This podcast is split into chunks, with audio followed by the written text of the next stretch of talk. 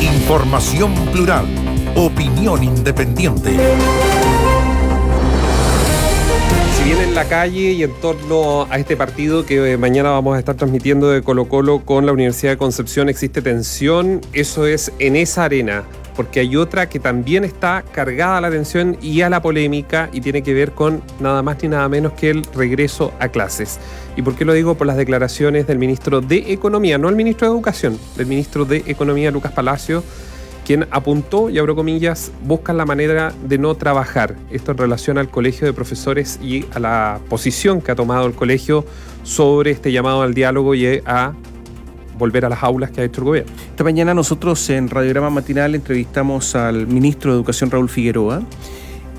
Y el ministro Figueroa ha sido muchas veces muy duro con el colegio de profesores, pero esta mañana en una entrevista larga, donde pudo expresarse eh, ampliamente, no dijo eso de los profesores el ministro de Educación. Por lo tanto, aquí el ministro Lucas Palacio, que se pasó revoluciones absolutamente y le creó un problema muy, muy grande al gobierno.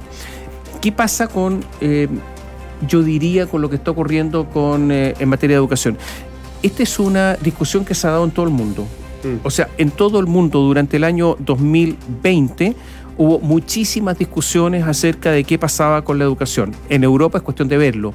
En algunos países se tomaron eh, decisiones por regiones, países esencialmente federales, por ejemplo en, eh, en Alemania. En otros países, en Francia, ha habido clases. En otros países se ha reabierto y después se ha cerrado. En algunas eh, regiones italianas, en estos instantes hay clases, pero parciales. Van algunos días y otros días son telemáticas. Ha sido una enorme discusión permanente porque los gobiernos están preocupados de la educación y del atraso que esto podría ocasionar entre los estudiantes. ¿Qué ha ocurrido en Chile? En Chile no ha habido clases han sido clases telemáticas y naturalmente que las diferencias en cuanto a los recursos que tienen las familias inciden. Hay familias que no viven hacinadas y por lo tanto no hay espacio para que los niños puedan estudiar o simplemente tienen malísimas conexiones a internet y muchos niños incluso no hay computador en la casa, sino que simplemente el teléfono, no tienen computadores todo esto crea una enorme cantidad de problemas. Imagínense aquellas casas donde hay varios niños y hay poco espacio, como cada niño tiene clase. Entonces, naturalmente, que hay preocupación. Ahora, en la agenda del colegio de profesores o en cuanto a los profesores hay de todo.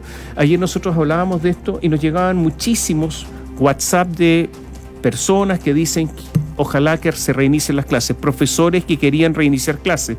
Hay otros que no quieren reiniciar clases por dos razones, yo diría. Mucho por el miedo.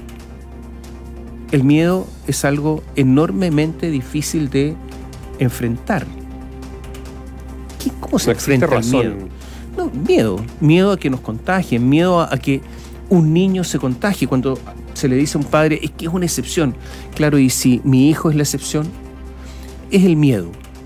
Efectivamente, el coronavirus para los niños menores no tiene mayor problema. Mm, muy a ver, ha sido escasísimo los casos en que los niños menores han tenido algún inconveniente y esa es la razón por la que las vacunas no se aplican a los niños porque los niños no tienen mayores problemas con el coronavirus. Esa es la razón. Y vea las estadísticas. Y por otro lado, es verdad también que el colegio de profesores, no lo vamos a inventar nosotros, no es una creación, tiene también una agenda política. El colegio de profesores la tiene hace mucho tiempo, las elecciones al interior del colegio de profesores son políticas y alguna agenda política habrá. Hay un poco de todo. Hay miedo, hay agenda política, hay precaución por parte de los alumnos, hay inconsistencia, porque algún profesor ayer decía, sí, claro, lo escuché, podría ser peor ayer. Fíjense que los profesores no quieren ir a clase, pero se fueron de vacaciones, muestran las fotografías, están en aglomeración en las playas o en algunos sectores donde están de vacaciones, como estos que quieren cuidarse. Otros que dicen, sí, claro, están tratando de cuidar a los niños, pero los niños andan en la calle y están los mismos padres dicen, no, no quiero que se contagien, pero están en el pasaje jugando con otros niños y podrían contagiarse. O los llevan en masa, a comprar a lugares donde hay bastante aglomeración, a supermercados, etcétera. Hay un poco de todo eh, en, esta, en esta discusión, pero el que se pasó de rosca de todas maneras, Néstor, fue el ministro Lucas Palacio, porque fue, no hizo una declaración contemplando todas las posibilidades la complejidad que tiene este tema y las seguridades que tiene que dar un gobierno, sino que simplemente se lanzó la declaración corta y dura. Y que es una declaración que a ver, yo creo que representa algunos sectores de la Unión Demócrata Independiente, de algunos partidos políticos que la han tenido. Pero la situación es que él es un ministro de Estado y que en nada ayuda, como decías tú, a, lo que ha tratado o los llamados que ha hecho el ministro Raúl Figueroa. Desordenó toda la mesa. Lo poco que había ordenado la mesa el ministro Figueroa, Lucas Palacio fue como que le dio una patada a la mesa. Este es un gobierno que tiene eh, yo, sé que este es un clásico porque siempre se le critica, se critica lo mismo a los gobiernos, que tiene un problema de comunicación, de forma de decir. Eh, eh, le cuesta convencer al gobierno. Y claro, dentro de esta mala comunicación que tiene este gobierno, lo de Lucas Palacio no ayuda en nada, sino que simplemente perjudica malo. Y vamos a estar tratando en esta edición de Radiograma, naturalmente, que todo lo que está ocurriendo. ¿Qué dijo Lucas Palacio después de esto? Dijo, jamás pretendía hablar de todos los docentes, sino que responder al presidente del Colegio de Profesores para que en vez de poner más trabas, pase a las soluciones y propuestas, pensando en los estudiantes y en disminuir las desigualdades educativas. Bueno, pero eso es... Eh, es la rectificación, la precisión, pero ya el daño estaba hecho y por lo tanto... Ya está hecho, porque van a ingresar una carta al presidente pidiendo la remoción del secretario de Estado de Economía. ¿Eso se llama en tenis? ¿Errores?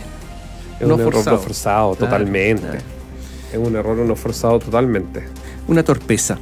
Ya, está eso y también vamos a hablar, eh, Tomás, a ver, eh, nosotros lo hemos dicho y lo hemos hablado ampliamente aquí en nuestras ediciones de Radiograma, lo hemos tocado a los auditores, sobre la inseguridad. Pero nosotros lo contamos en su momento oportunamente sobre este hecho que ocurrió el domingo en la noche de una moto que trata de aparentemente raptar o sacarle un niño a una persona. y a raíz de eso, le dispara. después te voy a decir por qué no rapto y sí secuestro. Claro, secuestro. Eh, claro, es secuestro. En términos legales, secuestro. Un intento de. Para algo lo querían. Un secuestro frustrado. Frustrado. Eh, lo toman se lo toman desde la moto a esta persona que lo llevaba en brazos, lo tiran y como el papá lo sostiene, disparan. Y de los disparos, los cuatro disparos, uno de ellos llega a la pierna del menor. Bueno, se conoció eh, con el correr de las horas, particularmente hoy, que el padre de este menor estaba, había sido amenazado, hasta por redes sociales. O sea, ya la situación en lo que estamos es una es muy complejo. En moto, dos motochorros, como se llaman. Los motochorros nosotros los escuchábamos en Colombia, en otros países. Llegaba esta, esta terminología, este término motochorro a través de las agencias internacionales. Oh, mira lo que dice motochorro. Llegaron acá, están operando, eh, son rápidos, eh, sirven para hacer el asalto express y se escapan. Imagínense en moto que los va a alcanzar nadie. O por lo visto mandarlos a hacer una operación específica. Bueno, ha habido eh, gente en moto en que em, el, conductor y el que está, el acompañante, el que dispara. Y han matado gente desde la moto. Se instalan lado, al lado del automóvil y matan al conductor y se van. Eso está ocurriendo en nuestro país. Bueno, resulta que eh, esto que ocurrió es, es increíble porque quisieron llevarse un niño. Impresionante. Y cuando se resistió, obviamente el padre le dispararon. Así terminó esto. ¿Quiénes son? ¿Qué querían con ese niño? ¿Qué querían hacer con ese niño? Eh, ¿Cuántos, de, ¿Cuántos como estos casos ocurren y que algunos de ellos son denunciados y otros no pasa nada? Se pagan los rescates. Hoy día en, redes sociales se mostraba, Tomás, creo que te lo envié, un, un pantallazo, una foto de un evidentemente un menor de edad, un, joven con las manos llenas de billetes, llenas de billetes de 5 mil, 10 mil, de, de mil pesos, eh, fajos de billetes y apuntando directamente a, que viene o proviene del narco. Oye, em, y esto es lo que está ocurriendo. Lo que pasa es que, ¿sabes qué? Siento que, mira, ¿cómo pagan los traficantes? Ja, ja, ja, pero pagan bien, con fajos de billete en sus manos, en redes sociales. Solo para dos cosas más para, terminar y ir a, las noticias, al desarrollo de las noticias. Eh, el secuestro es privar de la libertad a una persona en forma ilegítima. ¿Cuál es la diferencia con el rapto? Es lo mismo privar a una persona de la libertad en forma ilegítima, pero con miras deshonestas. Con miras deshonestas. y por lo tanto hay una diferencia ahí, es una definición antigua en el Código Penal, pero esa es la diferencia entre secuestro y rapto. Yo quiero, eh, para, para terminar, hacer una referencia a lo que ha pasado en Perú y qué relación podría tener eso con Chile.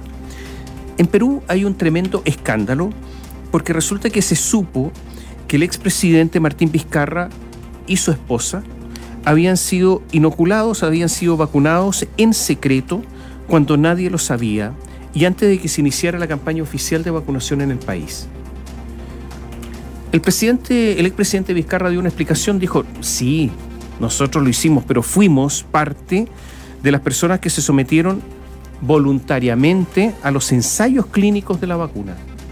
En Perú, una enorme 12.000 voluntarios se sometieron a los ensayos clínicos de la vacuna, como también ocurrió en Chile a través de la Universidad Católica. Por eso nosotros tenemos, tenemos acceso, entre otras razones, a la vacuna Sinovac. Pero ocurre que era mentira, al parecer, lo del presidente peruano. Lo que pasó es que cuando llegaron a probar la vacuna a Perú, a ensayar la vacuna a Perú, entregaron una serie de vacunas experimentales activas, 3.200 dosis que fue una especie de chapa, fue una especie de suple, vacunas que le entregaron por abajo, ustedes úsenla como quieran. Ya no eran las vacunas para hacer los ensayos, sino que quien quería se podía someter a esto.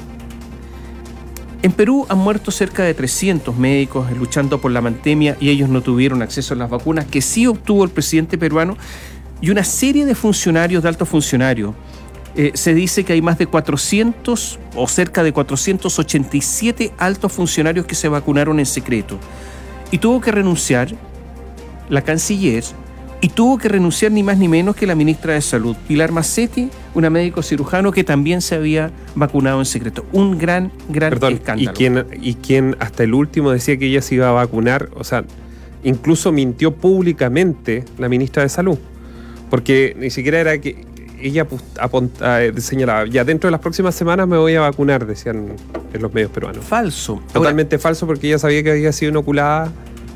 ¿Y qué explicación dio ella? El miedo. ¿Qué dijo la ministra, ahora ex ministra de Salud de Perú? Nada disculpa lo que he hecho y menos haberlo ocultado. Finalmente cedí ante la inseguridad y mis miedos, sin que ello justifique lo que he hecho. No haber reflexionado sobre mi actuar desde el punto de vista ético y las dudas que mi comportamiento podían generar es una irresponsabilidad que voy a sobrellevar siempre. Una irresponsabilidad que voy a sobrellevar siempre. Mis miedos. Médico. Asustada. ¿Qué tiene que ver esto con Chile? Ocurre que el gobierno, y yo creo que con razón, hizo algo que ha permitido que se vacunen rápidamente dos millones de personas en nuestro país, que es actuar con los municipios, con los alcaldes.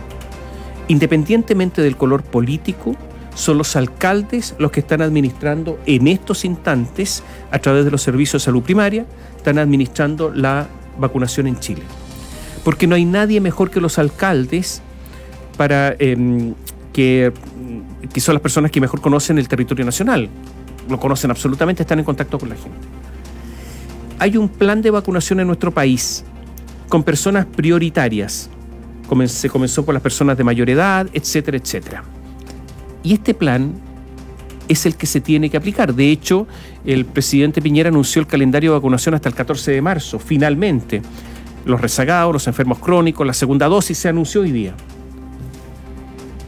Pero están pasando las siguientes cosas.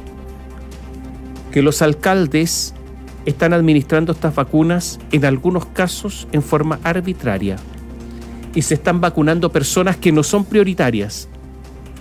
Hay que recordar que tenemos elecciones municipales cuando?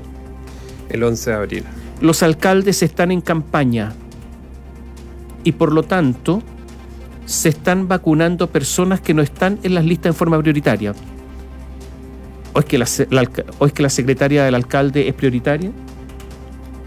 ¿O es que un funcionario por ahí? No atención con lo que está ocurriendo en nuestro país. Entonces todos miran a Perú y se ríen de Perú y dicen, no, estos peruanos. Miremos nuestros municipios. Yo quiero recordar que según la Contraloría General de la República, los lugares donde hay mayor corrupción en Chile son los municipios. Imagínese usted un alcalde en campaña. Hay que invitar, más allá del miedo que tiene, no que podría tener, que tiene el Ministerio de Salud a los alcaldes de pelearse con ellos, de crear polémica, hay que fiscalizar cómo están administrando las vacunas y a quiénes. Y también lo tiene que hacer la Contraloría. Porque eso de que de lo que ha ocurrido en Perú está ocurriendo también en nuestro país en algunos casos específicos. Yo no sé cuán generalizada está todo esto, pero hay gente que se está vanagloriando porque dicen, oh, yo fui vacunado. Y uno lo mira y dice, ¿y este señor de dónde salió que es prioridad? Entonces hay que hacer un llamado a las autoridades para que este asunto no se desborde. Estamos a tiempo. En Radiograma, Opinión con independencia.